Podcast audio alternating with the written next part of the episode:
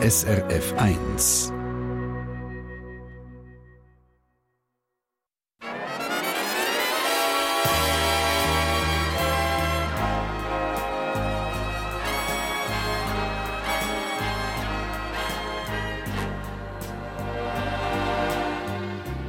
Persönlich.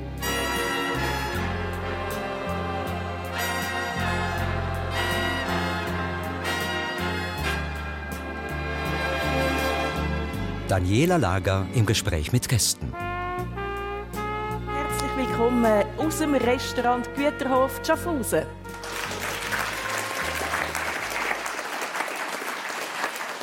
Wir sitzen da wir sitzen da ganz gemütlich ein Steinwurf vom Rhein weg. Und wir, das sind das Publikum, äh, alle gesundigt und wunderschön anzuschauen. Und meine beiden Gäste, die ich ganz geschwind vorstellen Das ist Roswitha Gassmann, 73, Sprachtalent und langjährige Reiseleiterin. Sie ist auf der ganzen Welt mit Reisegruppen unterwegs gewesen, wo es noch kein Internet und kein Handys gegeben hat. Und sie hat ein Buch darüber geschrieben, über ihre Abenteuer, wo sie dort alles so erlebt hat. Und äh, wir haben kurz vor der Sendung ist mir noch das Duo angeboten worden von meinen Gästen. Ich habe das gerne angenommen. Darum wechseln wir zum Duros weiter. Reisen ist gerade nicht so einfach im Moment. Wo willst du jetzt hin? Wenn du einfach losziehen könntest, irgendwoher auf der Welt. Ich glaube, ich würde in Europa bleiben und ich würde mit dem Zug gehen und ich würde irgendwo hingehen, wo es eine tolle Ausstellung gibt und eine gute Oper. Okay, man merkt deine Vorliebe. Gibt es eine Lieblingsdestination, wo du, du bist ja schon fast überall auf der Welt, wo du sagst, eigentlich habe ich dort ein bisschen mein Herz verloren?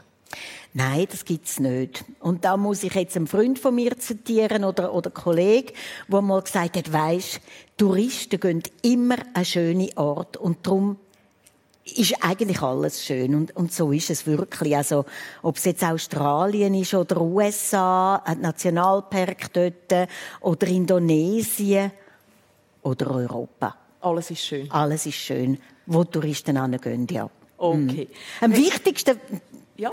ist, dass man auch noch gut essen kann. und wieder gesund heimkommt. Okay. ähm, Fabian, der Fabian Riesen ist 48. Er ist Gründer und CEO von einem Start-up-Unternehmen, wo in einem Schaffhauser Wohnzimmer seinen Anfang genommen hat. 2014 hat der Fabian Riesen in seiner Stube am ersten Flugsimulator für Helikopter getüftelt. Vor fünf Jahren hat er dann alles auf eine Karte gesetzt, Partner gefunden, Mitarbeitende eingestellt und hat jetzt ein eine Firma, die seine VR-Helikopter-Flugsimulatoren baut, die als erste weltweit von der Luftfahrtbehörde zertifiziert worden sind. Privat spielt der dreifache Familienvater gern Musik und stürmt auf Gipfel. Herzlich willkommen, Fabian Riesen. Merci vielmals.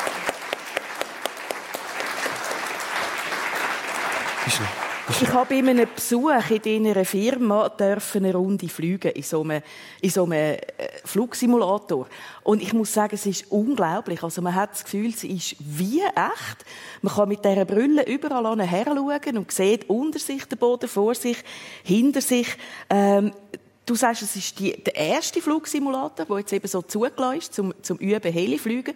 Wie hat man denn früher geübt, bevor es euch gegeben hat? Ja, man wird dann noch schnell spezifizieren. Es ist der erste Simulator, wo man mit der Virtual Reality Brille ja. fliegen Die, die, die Virtual Reality Brille gibt ja die Möglichkeit, dass man wirklich rundum schauen kann. Äh, was man vorher gemacht hat, ist, man hat äh, hauptsächlich auf dem richtigen Helikopter geübt oder auf den traditionellen Simulatoren, die viel teurer als die Helikopter selber sind. Und das ist eigentlich eines der Hauptprobleme. Durch das, dass die Millionen kostet, ähm, ist einfach der Simulator teurer und dann geht man auf dem Simulator üben und dann halt eben auf dem richtigen Helikopter. Und also auf dem richtigen Helikopter heisst, man geht zum Üben in die Luft. Ist das nicht äh, ein bisschen gefährlich? Das ist genau der Punkt, ja. Also das ist wirklich ein ungelöstes Problem gewesen, äh, wo auch die Luftfahrtbehörde lange gesucht hat.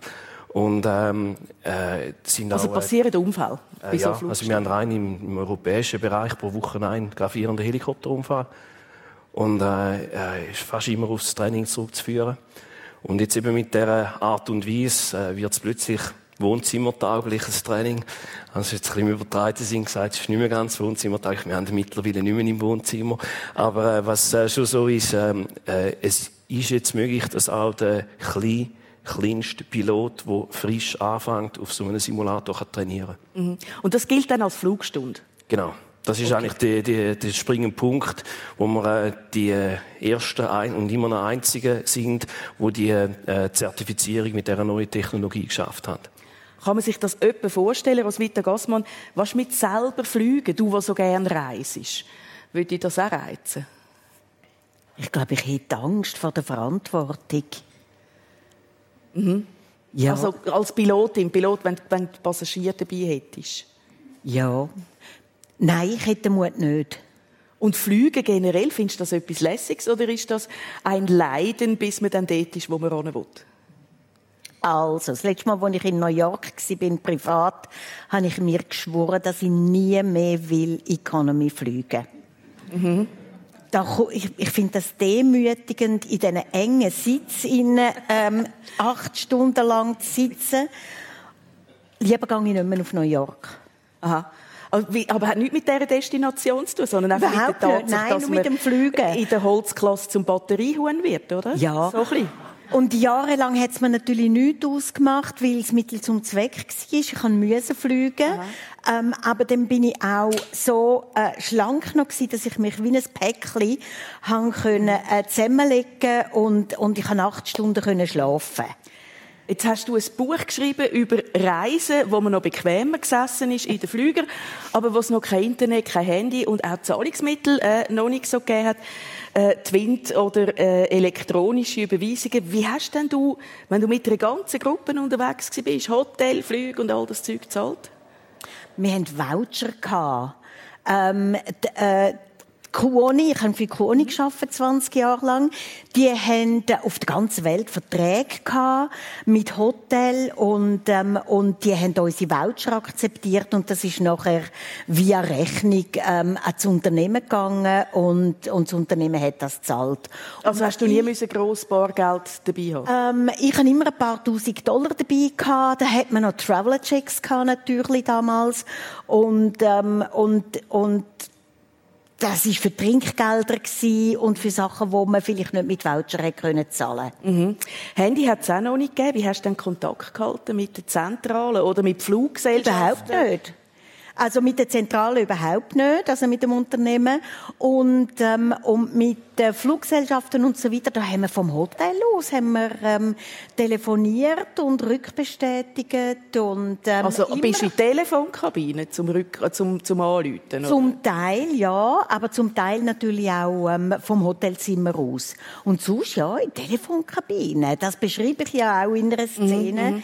in, äh, in Kalifornien, wo, wo ich ähm, in eine Telefonkabine im Yosemite Park gegangen bin und nachher jemand in unseren äh, Bus eingedrungen ist. Und dort Sachen gestohlen hat aus dem Bus? Sie hat sich wollen, die Dame, die eingedrungen ist, hat sich an unserer Bar bedienen. ja, da ist sie dann bei mir ähm, nicht so gut angekommen. Also da kannst, äh, da kannst du rabiat werden in solchen Fällen für deine Reisegruppe? Ja, es hat eine Schlägerei gegeben. ja, ja, nicht schon. Und die Polizei ist gekommen. Und, ähm, und, und haben mir gesagt, ich soll meine Waffen fallen lassen. Was hast, bist du bewaffnet gewesen? Nein, natürlich nicht. Aber ich hatte ganz lange Fingernägel gehabt und in dieser Schlägerei habe ich die Frau, die in unseren Bus eingedrungen ist, habe ich sie gekrallt. Und sie hat sich losgerissen und dann ist sie, ja, sind wir ein paar hundert Nägel geblieben. und, ähm, und dann hat ihren Mann der Polizei ähm, angerufen und hat gesagt, ähm, sie müssen mich verhaften, weil ich... Ähm, weil ich seine Frau verletzt hätte. Mhm. Mir hat ja in diesem Buch, muss ich sagen, eine Geschichte hat mich wirklich fast umgehauen. Das ist, ähm, ähm, du bist ja 77 bis 96, fast 20 Jahre lang um die Welt gezogen, kann man sagen. Äh, nicht überall auf einen begeisterten Empfang gestoßen. Ist die Geschichte aus Peru geblieben, wo ein Fahrer seinen klapperigen Bus mit einer Reisegruppe drin in Strassengraben gefahren hat und nicht mehr rausgekommen ist und sich aber auch nicht heftig angestrengt hat, den Bus wieder auf die Straße zu bringen. Du und deine Reisegruppe, ihr habt ihn müssen buchstäblich eigenhändig aus dem Dreck ziehen, oder? Ja. Ja, das ist tatsächlich die dramatischste Geschichte, die mir passiert ist in, fast 20 Jahren Kloni.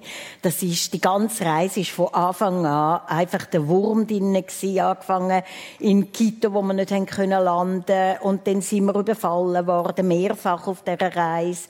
Und dann sind wir während der Regenzeit ähm, äh, über die Anden gefahren, wir hätten eigentlich mit dem Bus müssen fahren und ähm, äh, mit dem Zug, Entschuldigung. Und ähm, aber Bahnarbeiter haben gestreikt und so sind wir mit einem Bus gefahren und die Strecke ist überhaupt nicht äh, geeignet für Busse. Haben auch nur ganz bestimmte Busse können ähm, über die, über die Anden fahren. Und, ähm, und dann hat es einen Zusammenstoß von zwei Lastwagen auf dieser Strecke. Und wir hatten schon viel Verspätung gehabt. Und dann hat mein Fahrer beschlossen, es war ein Mestiz, hat mein Fahrer beschlossen, ähm, dass er über die Wiese die Unfallstelle umfahrt und ist mit, mit irgendwie 35 Koffern auf dem Dach und uns natürlich drinnen. Mhm. Nein, wir sind nicht drinnen gewesen. Aber die Koffer sind auf dem Dach gewesen. Ist reingesunken. Und, und und wir mussten den Bus buchstäblich mit eigenen Händen rausziehen. Ähm, und wir mussten zuerst einmal einen Graben von etwa anderthalb Meter Tiefe haben wir müssen, ähm, auffüllen mit Steinen, die wir geholt haben von der Anderbahn in der Hoffnung, dass dann nie äh, eine Bahn würde entgleisen und ähm, ähm, haben wir mit Stein äh, den Bus unter, die Busräder unterlegt und ähm, und wir haben ähm, Grasbüschel ausgerissen und haben den Graben ausgefüllt und dann haben wir das sind die langen Nägel ja hin, oder? Bis du, die langen Nägel sind dann auch hin gewesen, so bis das erledigt ja, ja, ich immer kann. Aber ihr habt es geschafft. Ihr habt's geschafft. Ja, und zwar haben wir ja die Lastwagenfahrer gefragt, ob sie uns rausziehen wollen. Wir haben das Stahlseil dabei gehabt. Und die haben sich geweigert. Nicht einmal, ich habe mit meinen 100 Dollar Noten gespielt und nichts. Niemand hat uns helfen Warum denn? Ähm, weil die Indios ja der Überzeugung sind, dass wir die schuld sind an ihrem Desaster und an, ihrem, äh, an ihrer Armut und, ähm, und also Vorbehalt ganz klar gegenüber Touristen, ganz gegenüber Europäern. Ja. Mhm. ja. Und ähm. dann haben wir das Stahlseil angemacht und wir haben, die Männer haben gezogen und die Frauen haben den riesigen Bus gestoßen. Mhm. Also eine bleibende Erinnerung, höre ich aus deiner Schilderung, wenn man so will. Ja. Fabian Riesen, ähm, wie reisest denn du? Du bist ja früher als Manager bei einem amerikanischen IT-Konzern gewesen, also hast viel müssen reisen. Gibt's da, haben wir da noch Lust auf Ferien, wenn man, wenn man so viel unterwegs ist, geschäftlich, wie du gewesen bist? Ja, also ich finde es immer lustig. Also ich bin einer von denen in der Holzklasse. Ich bin auch ein bisschen drum buckelig, passt gut hier und erlebe immer die besten Sachen. Ähm, vielleicht, äh, ja, eines der besten war, wo wir zusammen mit einem Geschäftskollegen von, von Dallas heimgeflogen sind. Der ist übrigens da im Publikum und ich muss schnell erzählen. er weiß jetzt schon, was kommt.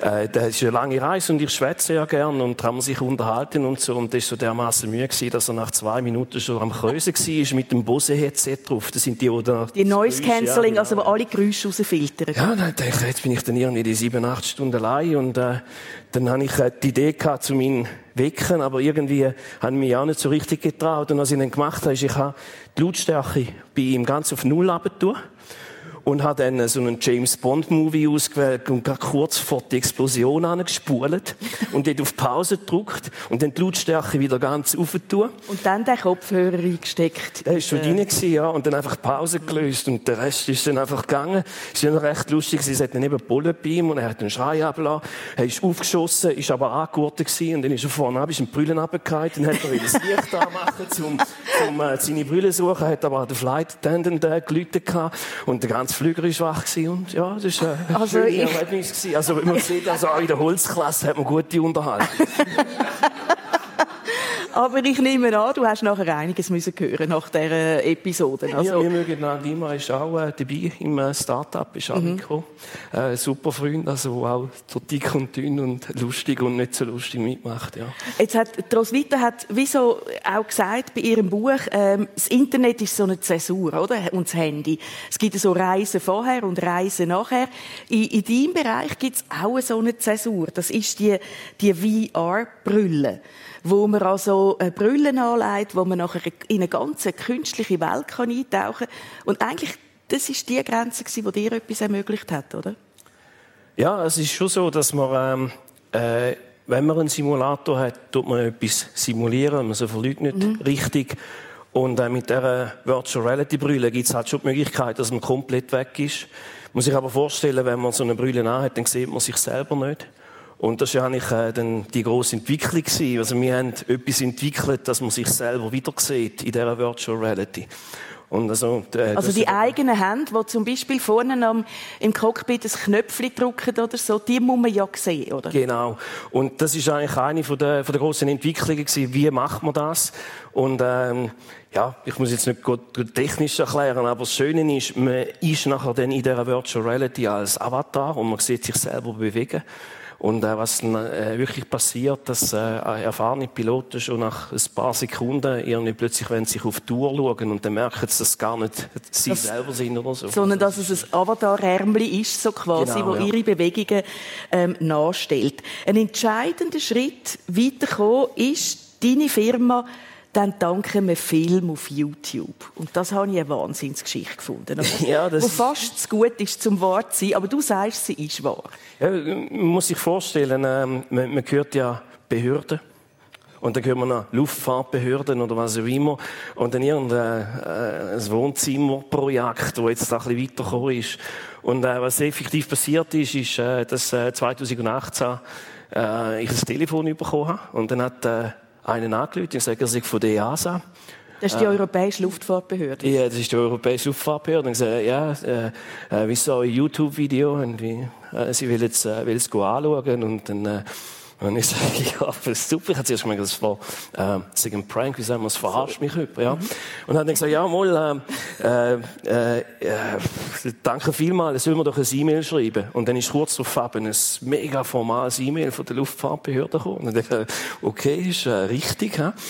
Und ähm, ja, dann haben wir gesagt, er soll vorbeikommen. Und dort war noch zwischen Stuhl und Bank. Gewesen. Und äh, dann ist äh, der Kollege an den äh, Flughafen gefahren, die abholen. Und hat dann angerufen und gesagt, du Fabi, das sind fünf Leute, aber ich bin mitten da. Und dann haben wir noch müssen ein Auto organisieren und dann sind die da in den Anzug gekommen. Wir haben da, ja, in der, in der Gang von der damaligen HS, also von der Hochschule Apperswil, haben wir ähm, äh, unseren Simulator dort gezeigt. Und der Springpunkt war eben, die Luftfahrtbehörde hat die das Problem anerkannt, schon länger äh, analysiert und sind eben zum Schluss gekommen, es braucht Simulatoren, die mehr, also realistischer sind, mhm. eben das mit dem 3D gesehen, und sie müssen einfach zahlbar sein.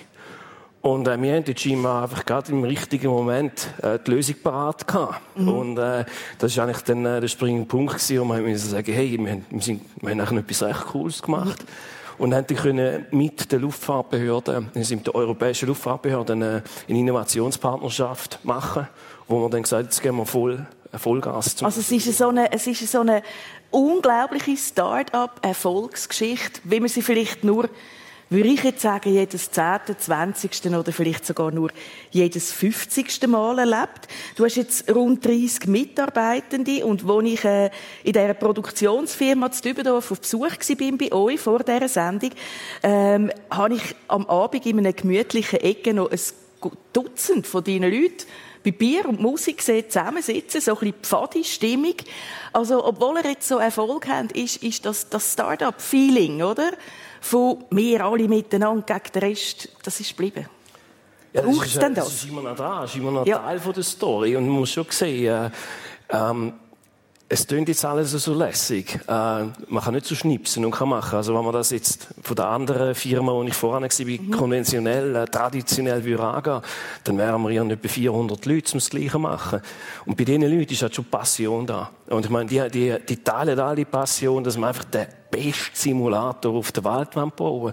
Und äh, so leben wir und so sind wir da und das ziehen wir durch und äh, da werden wir also weitertreiben. Das heisst auch Wochenende mal und einmal zur Nacht durcharbeiten, wenn es ja. nötig ist. Roswitha Gassmann, bist du mehr Einzelkämpferin als Reiseleiterin, wenn man jetzt so den Team Spirit da gehört, oder? Ja, in diesem Beruf ist man natürlich per se ein Einzelkämpfer. Ja, auf jeden Fall. Also du hast immer müssen alleine entscheiden vor Ort. Ja. Ähm, ja. Bist du da nervös geworden? Hast du da gezögert? Oder hast du immer im richtigen Moment gewusst, jetzt muss ich den Hebel umlegen? Nein, ich weiß auch nicht, ob ich immer die richtigen Entscheid gefällt habe. Aber, ähm, aber wenn, wenn man in eine schwierige Situation gekommen ist, oder ich, ich muss von mir reden, mhm. dann bin ich immer sehr ruhig geworden. Mhm. Und, äh, und der Zusammenbruch, der psychisch ist immer erst nachher gekommen, wenn, man, wenn, wenn ich realisiert habe, in was für einer Situation dass ich bin.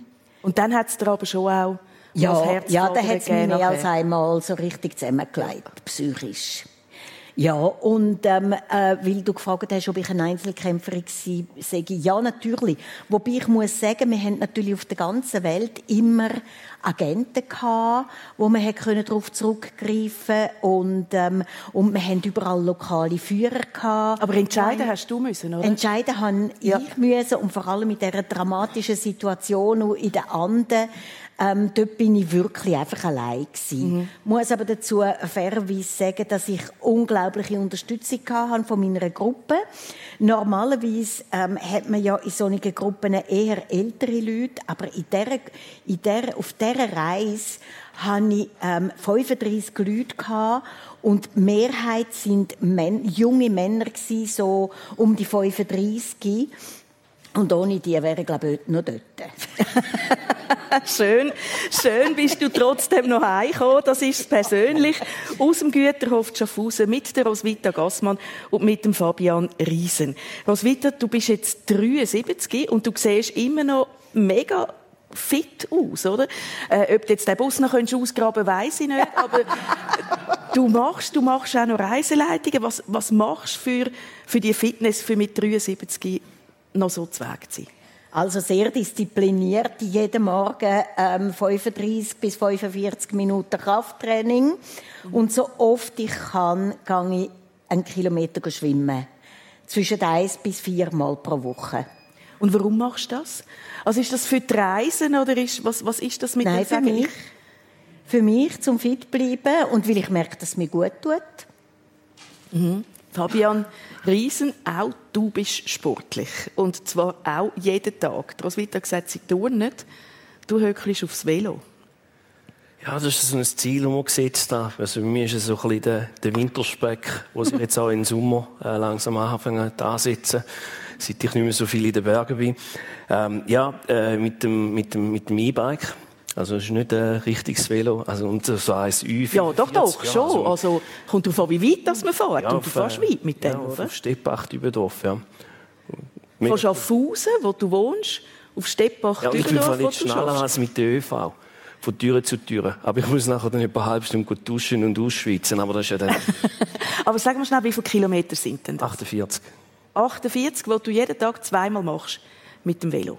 Wenn es äh, wenn's geht mit dem, äh, wenn ich nicht mehr Gepäck oder sonst noch Simulatorteile oder was auch immer mitnehmen. Und ähm, äh, ist aber auch sehr schön so zwischen äh, abhängen oder ähm, äh, ein bisschen singen beim Fahren. So, hast, äh, morgen habe ich einmal am Morgen am 4 im Biber getroffen. Das ist auf dem Weg, gewesen, mega cool. Ja, ich wollte mitnehmen ins Büro, aber nicht wieder. Und dann, äh, die hat es mir nicht geglaubt. Ähm, äh, und dann, äh, ähm, äh, ist schon so, dass man vielmal nach einer äh, Konferenz oder so eine, ja, also auf dem Velo schon mit Besitzungen oder so dabei ja. bist. Also machst du das einfach auch als, als Training für die körperliche Fitness oder gibt es da mehr? Ah, das ist immer, wenn man, also es ist beides. Äh, ich man muss schauen, dass man nicht auseinandergeht oder so. Ich meine, es hat Zeiten gegeben, wo ich in der anderen Firma war, wo ich wirklich so ja, richtig zugelassen. Da haben wir nach dem Raclette essen Silberzwiebeln Doppelchen und rumfahren lassen. Aber das ist, äh, äh, das ist ähm, äh, schon so, wenn man, wenn man machen selber fit ist, äh, einigermaßen fit ist, äh, ist es immer so. Ich meine, man, man, erlebt jeden Tag etwas. Zu deinen Leidenschaften gehört ja das Bergsteigen. Ich habe es am Anfang ein bisschen erwähnt, Gipfelstürmer. Und ähm, ich habe das Gefühl, der Wettbewerb oder, ist, ist für dich wahnsinnig wichtig im Leben. Also du hast mir erzählt, du hast dir gesagt, mit 48 bin ich auf allen Berggipfeln in der Schweiz und das sind 48, die über 4000 Meter hoch sind. Und du hast es geschafft. Ja, das ist äh, ein bisschen zurückgegangen. Ich habe ähm, früher Jugendsportleiter ähm, im Bergsteigen. Das hast Schaffhauser ist das eh schon speziell gewesen. Ich wollte sagen, ich habe ja nur den Rande. Also, ich will den Schaffhauser nicht zu nahe treten, aber es ist ja jetzt nicht eine hochalpine Gegend, wo das Bergsteigen so nahe liegt, oder? Ja. Und, äh, Wie bist du denn überhaupt auf Bergsteigen gekommen, sagen wir zuerst? Ja, das Bergsteigen, das ist äh, via, via Vater gekommen. Der ist, äh, das ist äh, so Haslital, äh, so sind dort so die Eingeborenen, wie sagt man, die Durane, ja, äh, von dort her. Ähm, und ähm, äh, der ist mit dem äh, Bruder zu mir äh, früher schon viel ein bisschen Bergtouren machen. Wir sind dann äh, mit äh, 13, 14 auf dem, das erste Mal auf einem 4000er gewesen, miteinander. Aber da ist man dann mit Hanfseile äh, gegangen. Ja. Mhm. Und ähm, äh, sind, äh, sind so eigentlich dann äh, ein bisschen trainiert gekommen. Dann äh, eben junger Sportleiter, dort habe ich den Dino, den Dino Muro, meinen mein Kompagnon, getroffen. Im Bergführer, der dich nachher mit aufgenommen hat. Genau. Und äh, 2013 haben wir einander wieder gesehen und er hat dann eben schon gesagt, putz, Fabi, was ist mit dir passiert, oder? Und ich da so als Ballon gekommen bin. Und dann haben wir dann gefunden, ähm, ja, jetzt gibt es entweder die Möglichkeit, zum der schwerste Mensch werden oder eben ein anderes Ziel setzen und äh, sind das miteinander angegangen. Ja, und äh, das ist, äh, ich würde ich es wieder machen. Aber äh, äh, es ist auch gut, wenn du einfach ein Ziel hast, dann weißt du, auf was du ein bisschen angehst. Das ist nicht irgendwie zum Messen. Also wir mhm. haben das nicht irgendwie ähm, äh, wie sagt man, äh, in, einem, in einem Contest gegen jemand anderen gemacht oder so. Aber äh, trotzdem. Äh, also dein, dein Papi hat dich ja auf die ersten Gipfel mitgenommen. Hast du deinen Vater nachher auf die 40er, äh, 4000er Tour auch wieder können mitnehmen? Äh, ja, äh, ja, ja. Also ich musste ein bisschen einen Workaround finden. Er ist äh, auch schon ein bisschen älter als ich mittlerweile und äh, nicht mehr so zweig. Ähm, aber äh, hat mir den Virus äh, eingesetzt, also im positiven Sinn, wenn man heute als Wort verwendet.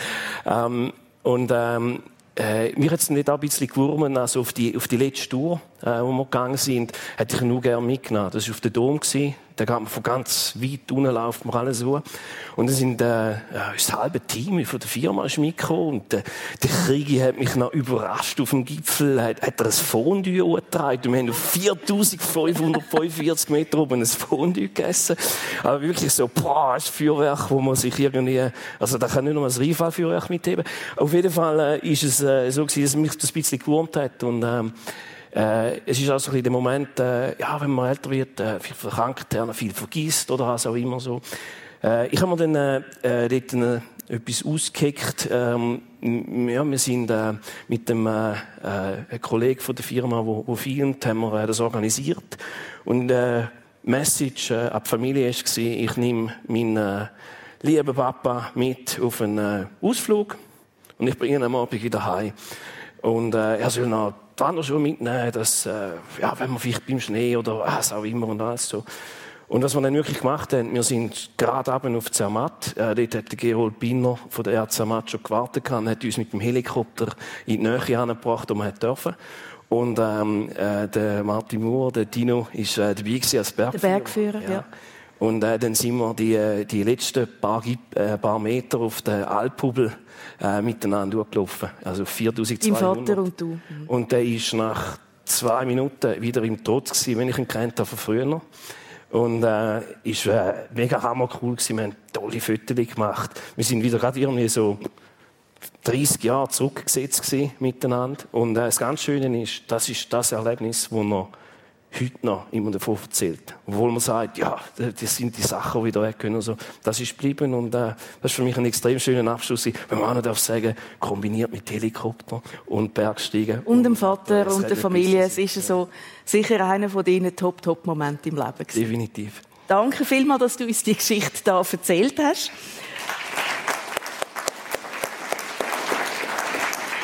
Wenn, wenn wir schon bei der Familie sind, gell, du äh, stammst ja eigentlich aus einer Eisenbähnler-Dynastie. Ja, ja, das ist so. Hättest ja, ja eigentlich einen Lokführer oder, oder irgend so etwas, Tunnelbauer, schlag mich tot, irgend so etwas werden mit dieser Vorgeschichte. Ja, das ist schon so. Also ich, ähm, äh, mein, mein Urgroßvater war Dampflokführer auf der, auf der Brünigbahn. Und äh, mein Großvater hat, ähm, äh, ist am Schluss Depotchef gewesen, äh, Lokführerausbildner äh, in, in, äh, in Solothurn. Und äh, mein Vater, das Elektroingenieur, hat die Loken für den Autotunnel, um den, äh, den Schutt raus transportieren, äh, konstruiert. Ich habe meine Karriere äh, beim, beim Hans Sachser in der CMC als Elektromechaniker angefangen. Alle gefunden, super, das geht in die richtige Richtung. Bin dann als Elektrotech gegangen und äh, dort hat man als Elektrotech gemacht und habe mich dann aber auf Software Engineering äh, angefangen äh, fokussieren. Und äh, da ist eine Welt zusammengebrochen, äh, weil ähm, äh, ja, das ist keine Hochspannung mehr und alles so. Also das ist schon relativ äh, komisch gewesen, dass man jetzt da die, die Geschichte dort ein bisschen bricht. Ist aber dann schon so gewesen, ähm, dass ähm, wir ganz als Abschluss von der Diplomarbeit mit den Kollegen zusammen einen Loki-Simulator gebaut haben. Also das ist so die Simulator-Geschichte zuerst mal aufgekommen. Also du mit deinen Mitstudierenden den Loki-Simulator und das zeigt einerseits ein bisschen in die Zukunft, oder? Simulatoren. Und Kiel war wieder im Dorf, in der Verwandtschaft. Ja. ja, also ist noch... 10 von 10 gekommen. Das war im 98 oder so. Aha. Im 4, zu 3 Format. Ja. Und dann war die Familie wieder happy und hat gesagt, etwas cool. ist ja. doch hängen geblieben. Der Flügervirus, der ist schon von früher halt gekommen. Das ist, äh, Ralf Meyer, mein Kinski-Kollege, sein, sein, äh, sein Papa, hat uns mitgenommen, äh, zum Fliegen auf dem Schmerlet. Und, ähm, also mit so einem kleinen, mit ja, so einer genau, Piper so, Cessna so Ja, genau, so, so ein Robben sind wir da ja, drüber. Und dann ist für, für den Ralf und für mich ist klar gewesen, wir werden Tiger-Pilot und wir werden Swissair-Pilot. Äh, ich habe dann im äh, zweiten Kinski Brillen bekommen. Ich gesagt, hey, du Bub, kannst nicht fliegen, du Blindinus. Und äh, der Ralf hat es durchgezogen, der ist Tiger-Pilot geworden. Also nicht ganz Swiss Air Pilot, sondern nur ein Swiss Pilot, aber trotzdem, ja. Und, äh, ja, dann ist das so ein bisschen abgehakt gewesen. Und ich habe dann äh, an die, an die Tech, an das Studium, äh, mitbekommen, dass man trotzdem mit Brüllen fliegen kann. Und, äh, habe dann, äh, gefunden, kann doch das mal noch schauen. Bin dann zu einem Flugaugenarzt gegangen und hat es gerade gelangen und dann so eine Privatpilotenprobe gemacht beim besten Fluglehrer, Christoph Faban. Und äh, bin so dann wirklich wieder so, ich sage auch wieder in die Flügerei. Also du fliegst heute auch selber mit, äh, mit kleinen Flug Flugzeugen? Genau, Nanning Helikopter. Äh, Nanning Helikopter, also das äh, ist noch etwas am Antun dort. Ja, bis jetzt noch nicht. Und die Frau ist jetzt weiss ich es dann. Nein, ist, äh, ist, äh, ist so, also wir haben ähm, äh, mit den mit den kleinen Flächenflügen, also es geht die ganze Sache vom, ähm, vom Flugplatz Spack im Ferratorf aus, ja. Roswitha Gassmann, du bist im St. Galler Rheintal aufgewachsen, der Vater Lehrer, Mutter hat die Wirtefachschule gemacht und im familieneigenen Gasthof dann so ein bisschen Innovationen und das moderne Leben hineingebracht. Ähm, Woher hast denn du die Reiselust? Gibt es da irgendjemanden in der Familie, wo dir das gepflanzt hat? Ja, das ist natürlich eindeutig Mama. Ähm, äh, Mama, und das muss man sich einmal vorstellen, Jahrgang 1912, hat ähm, äh, mit irgendwie 20 bereits drei Sprachen geredet, ähm, also neben der Muttersprache Italienisch, äh, Französisch und, und Englisch. Und das hat mir unglaublich Eindruck gemacht. Und, ähm, und sie ist in England gewesen. Und ich mag mich erinnern, als ganz kleines Mädchen, wenn sie am Kochen war, habe ich ein Schemmeli genommen und habe mich neben, äh, auf das Schemmeli gesetzt. Und dann hat sie mir müssen erzählen äh, von London. Und dass man in London damals jeden Abend hat müssen den Hals waschen, weil die Luft so schlecht war, dass man immer einen schwarzen Hals hatte. Und dann hat sie einen Freund gehabt, wo Bobby war und das hat mich unglaublich beeindruckt. Also dort ist so die Lust, in die Welt ja. rauszugehen und das selber zu erleben geweckt worden und auch die Freude an Sprachen. Ja, vor allem, ich habe immer gedacht, so viele Sprachen will ich auch lernen. Wie viel du denn jetzt? Fünf. Also mit der Muttersprache fünf, ja. Also es ist äh, Italienisch, Englisch, Französisch, Spanisch, Spanisch. und Deutsch. Ja. Mhm. Da kommt man natürlich schon recht weit auf dieser Welt. Du bist mit fünf Geschwistern aufgewachsen. Ja. Das ist noch viel, das war noch eine grosse Familie, oder? Ja, ja das kann man wohl sagen. ähm, sag jetzt nicht. das sage ich, es ist ein bisschen katholisch, oder? Ja. okay. Du bist 1948 geboren, nach dem Krieg, aber in ja. einer grenznähen Region aufgewachsen, ja. oder? Und ich habe mich immer ein bisschen gefragt, ähm, was haben die noch für Erinnerungen? Sind die näher dran gewesen? Haben die irgendetwas erlebt? Hat man viel darüber geredet? Wie ist das jetzt bei dir die Heime Äh, der Zweite Weltkrieg ist das Thema gewesen. Gibt es dort Erinnerungen bei dir? Ja, ja, das ist ein großes Thema und ähm, vor allem Mama hat uns sehr sehr viel hat sehr viel von dem Krieg geredet und hat uns erzählt, ähm, wie ähm, wie ungläubig dass sie gewesen sind, wo die ersten soi-disant äh, Gerüchte äh, äh, über Grenzen quasi geschwappt sind, ähm, dass Juden umgebracht werden und dass sie es einfach nicht haben wollen glauben. Und meine Mama ist äh, in einem Internat und ihre besten Freundinnen sind Österreicherinnen gewesen, die mit ihr in dem Internat sind ähm, und, ähm, und dann hat sie während dem Krieg immer wieder ähm, Päckchen geschickt. Ob die je angekommen sind, wissen wir eigentlich nicht. Äh, Tatsache ist, dass ähm, irgend, ich bin ganz klein gewesen, wahrscheinlich etwa fünf Jahre alt, sind wir zum ersten Mal eine von diesen Freundinnen besuchen. Und ich mag, es ist für mich eine unvergessliche Erinnerung, eine von meinen ganz frühen Erinnerungen, denn sind ähm, äh, Brüder von der Freundin sind ähm, äh, sind gekommen. Und es hat ein, ein wirklich großes Treffen gegeben.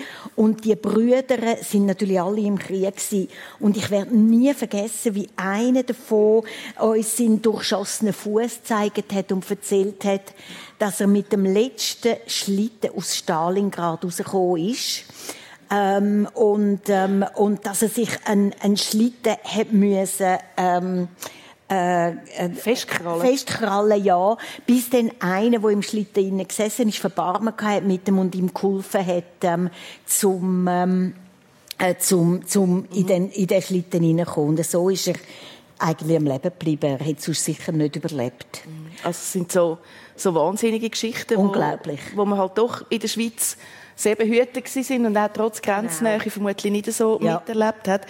Ähm, du hast mir gesagt, du wärst auch gern als Gimmi, aber du hättest halt vier Brüder gehabt.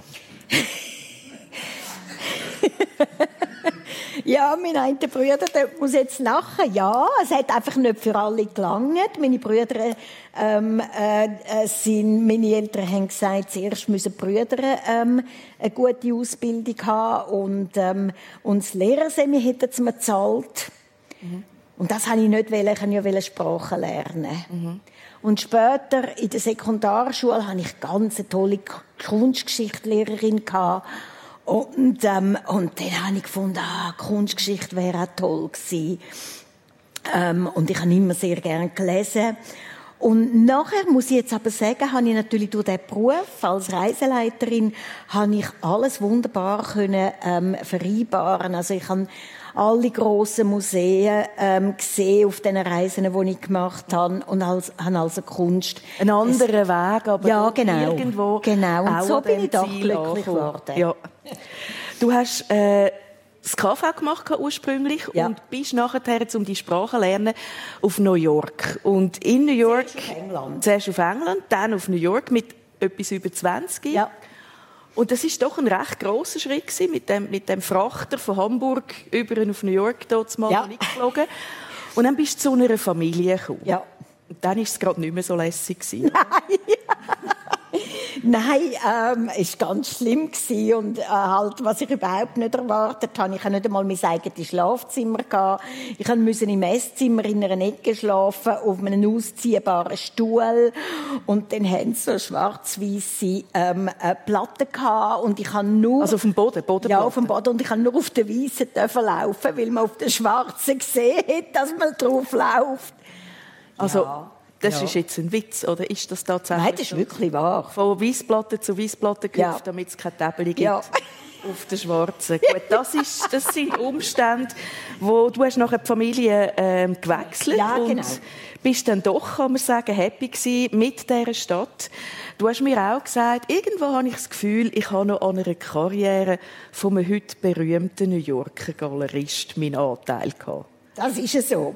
In der, äh, also nach, nach drei Wochen habe ich zu meiner Freundin, ich bin mit einer Freundin auf das New York gegangen, habe ich zu dieser Freundin gesagt, lass, das kommt überhaupt nicht in Frage. Ich bin, äh, also ich fühle mich gedemütigt in dem ersten Haushalt und ähm, ich gehe wieder heim. Und dann, und dann hat sie gefunden, nein, komm, bleib doch. Und, ähm, äh, und dann habe ich wie in einer weisen Voraussicht ein Brief behalten, wo mir sehr sympathisch war, wo mir ähm, äh, eine andere Familie, eine andere Familie äh, gesch äh, geschickt hat und das ist aber zu spät gewesen. Eigentlich ist mir die von, von Anfang an sympathischer gewesen.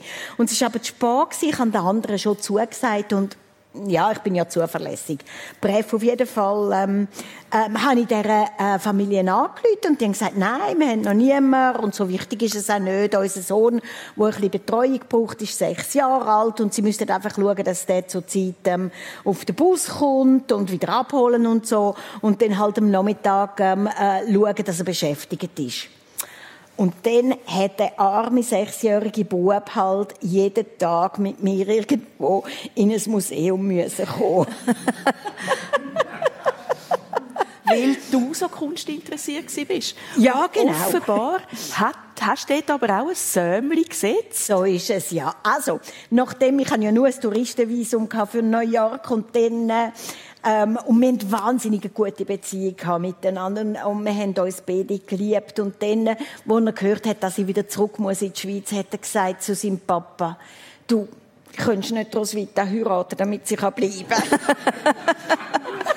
Das ist dann auch im liberalen New York natürlich nicht möglich gewesen. Ja, und später, und später ist der Matthew, ähm, äh, hat eben Kunstgeschichte studiert und hat und ist heute sehr ein bekannter ähm, Galerist und ist mindestens einmal im CVC gekommen, in einem Interview. Also beide da haben eine Vorgeschichte. Du mit deiner Masterarbeit und äh, da mit dem Galerist im 10 vor 10, Fabian Riesen. Ich wollte dich noch fragen. Ich habe die Fotos gesehen von dem Wohnzimmer bei euch die 2014, wo du am ersten Simulator tüftelt hast, oder? Hat auch noch eine Preise Kinderarbeit drin. Man sieht deine drei Kinder, die mit dem Lötkolben auch noch irgendwo helfen, da am Papa irgendetwas machen.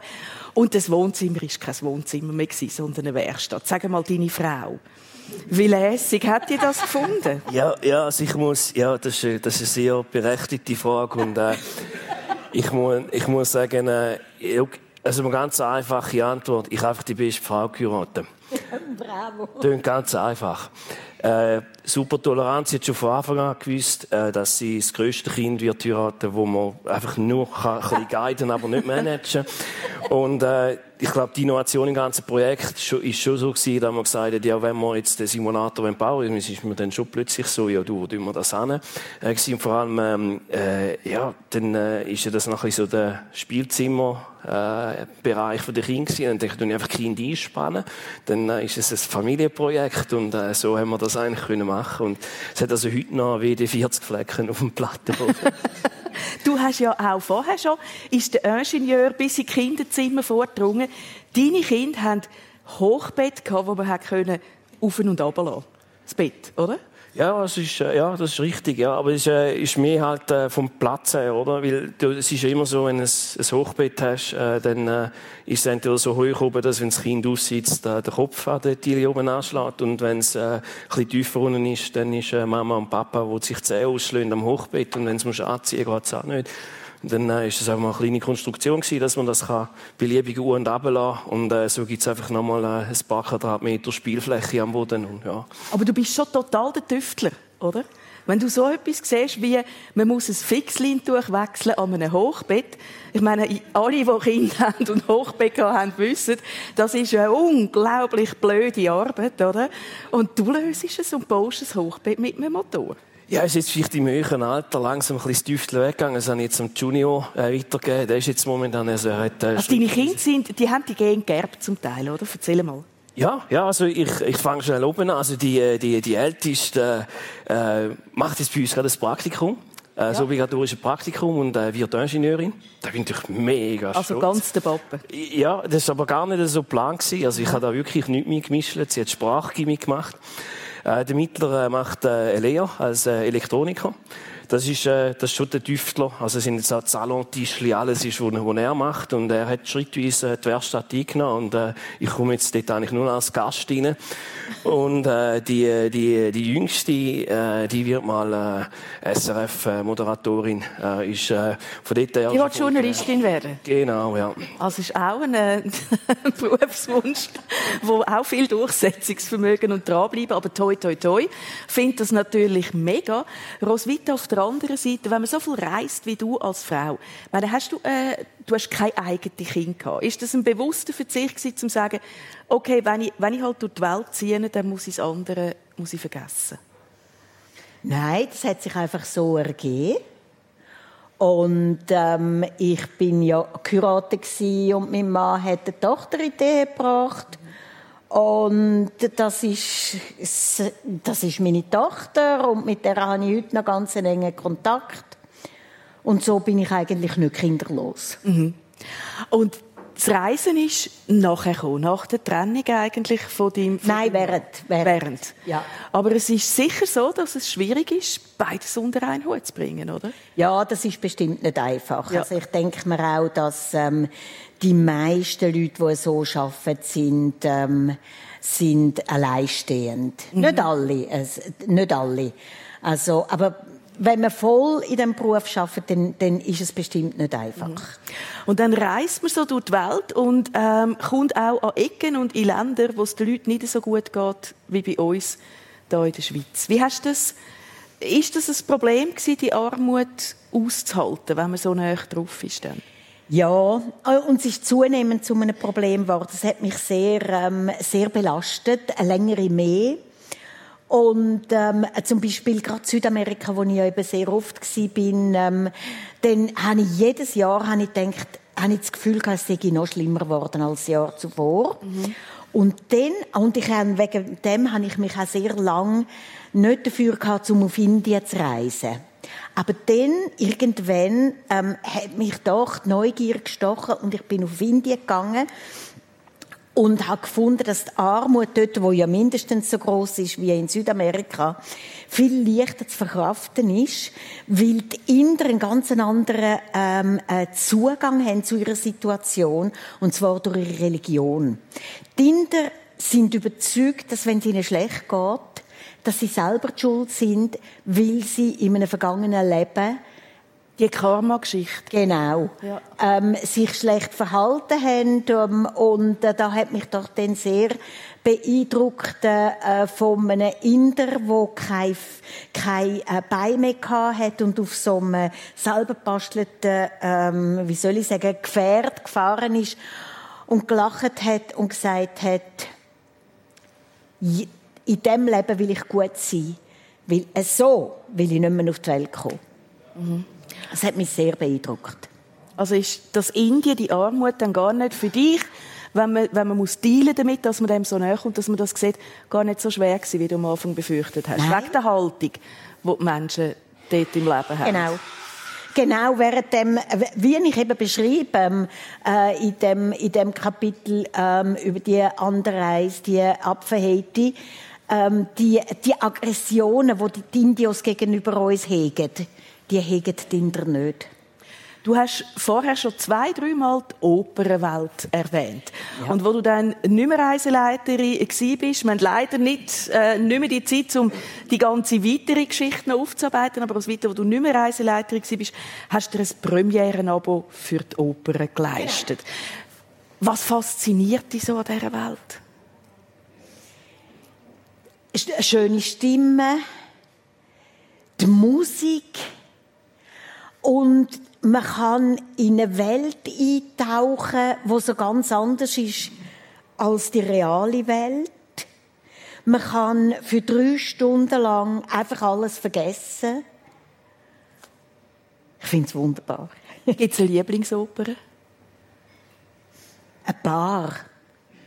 Ein paar. Und ich habe festgestellt, dass man, je länger dass man in die Oper geht, desto mehr trainiert man ja auch das Ohr und man wird offener auch für eine Musik, wo, man, wo ich jetzt vielleicht vor 20 Jahren nicht so toll gefunden habe. Zum Beispiel Wagner ist für mich ganz schwierig mhm. Äh, und ich habe immer gedacht, irgendetwas muss doch sein an dem Wagner, dass, all, dass so viele Leute so Wagner-Fans sind. Aber mir gefällt das überhaupt nicht.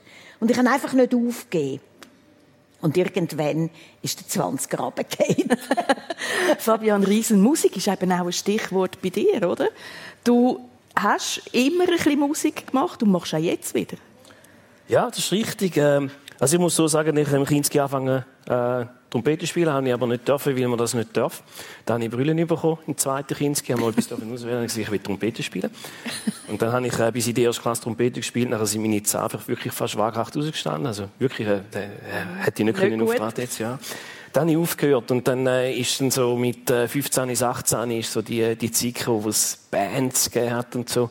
Und ich habe dann einfach immer das Instrument da im Musikgeschäft äh, gekauft und gefällt hat und das gelernt. Und so ist man so ein bisschen reingekommen. So über Lagerfeuer singen bis über äh, Banjo spielen, Bass spielen oder so immer. Und äh, es hat jetzt gerade gegeben, äh, letztes Jahr äh, eine Überraschung in der Firma an meinem Geburtstag. Ähm, und äh, da haben alle äh, ihre Musikinstrumente mitgenommen. Und jetzt haben wir sogar eine eigene Firmenband. Hey, und dort haben sie aber schon einen E-Bass, oder? Das, was du eigentlich spielen willst. Welche Rolle ist denn jetzt geblieben für dich? Ja, ich bin immer ein bisschen der Lückenbüß. Also, ich meine, darum bin ich auch CEO geworden, oder? Ich bin der schlechteste Ingenieur gewesen, also bin ich der CEO. ähm, äh, äh, also, sie haben keinen Vater gehabt, die Familie, die meine Vater wohnen. Nein, das stimmt jetzt nicht. Also, äh, jetzt stimmt jetzt ist im Fernsehen gekommen. Nein, ist, ähm, äh, der, äh, momentan, äh, momentan äh, ist es so ein bisschen, äh, Rückwüssen, äh, ich, ähm, haben wir jetzt äh, ein bisschen angefangen lernen singen. Hey, beste Musiklehrerin, die hat schon Fuß, Marianne ist super. Und äh, die hat sogar aus mir irgendwie zwei, drei Töne rausgebracht. Und jetzt also Leadsänger von der firmeneigenen Band. Welches Lieblingsstück hast du? Kannst du das sagen? Boah, wir haben im Fall ein eigenes. Äh, wir haben, äh, wir haben eine Heli-Version gemacht von Imagine. Das ist das, wo wirklich so... Eine Heli-Version ja. von Imagine? Stell dir vor, es gibt keinen Helikopterunfall mehr. Hey, das ist wirklich, Wir können äh, ja, darf, man ja. darf man leider jetzt nicht vorsingen, weil äh, es sind äh, Copyrights, man darf das nicht machen. mega leid, aber ich tue es dir gerne mal auf WhatsApp teilen. Ja. Das möchte ich wirklich einmal noch hören. Ich möchte euch beiden ganz herzlich danken. Es war eine wahnsinnig spannende Stunde. Gewesen. Wir sind äh, quasi äh, virtuell ein bisschen umgeflogen und wir sind virtuell ein bisschen umgereist in die Vergangenheit und durch die Welt. Dank dir, Roswitha Gassmann und ähm, Fabian Riesen. Merci vielmal, habt ihr uns teilhaben an dieser Geschichte. Und danke vielmals all Ihnen da Schaffhausen, die dabei sind. Schönen Sonntag und alle miteinander.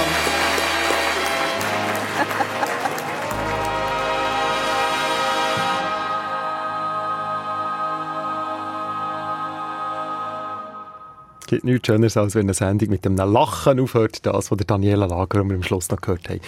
Bei Ihnen bei ihr zu Gast waren zwei Personen. Einerseits der Fabian Riese, den wir vorher gehört haben, CEO und Gründer von der weltweit ersten Firma, die zertifizierte Helikoptersimulatoren herstellt. Und Roswitha Gassmann, abenteuerlustige und sportliche Reiseleiterin, die schon im Vor-Internet-Zeitalter in der ganzen Welt umgepfüttert ist.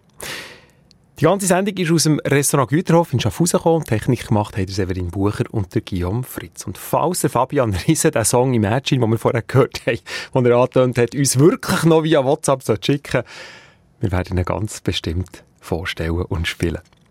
Die ganze Sendung heute wird übrigens am Nachmittag um 4 Uhr im Fernsehen ausgestrahlt, auf SRF 1. Also falls ihr heute am Nachmittag nicht so viel los habt und lieber daheim bleiben bei diesem Wetter, kein Problem. Um 4 Uhr gibt es die Sendung zum Schauen. Nächstes Sonntag jetzt Gast beim Christian Zeugin, Gabriela Taugwalder. Sie ist Hypnosetherapeutin und der Philipp Eppelbaum. Er ist U-Boot-Pilot. Hypnosetherapeutin trifft auf U-Boot-Pilot. Die ganze Sendung kommt aus dem Fernsehstudio in Zürich und falls ihr Lust habt, live dabei zu sein, mal zu schauen, wie so eine Sendung gemacht wird und aufgezeichnet wird, mit den Kameras und dem geschminkt werden und den Anlegungen und all dem, könnt ihr euch anmelden bei uns online unter srf1.ch. Eine Sendung von SRF1. Mehr Informationen und Podcasts auf srf1.ch.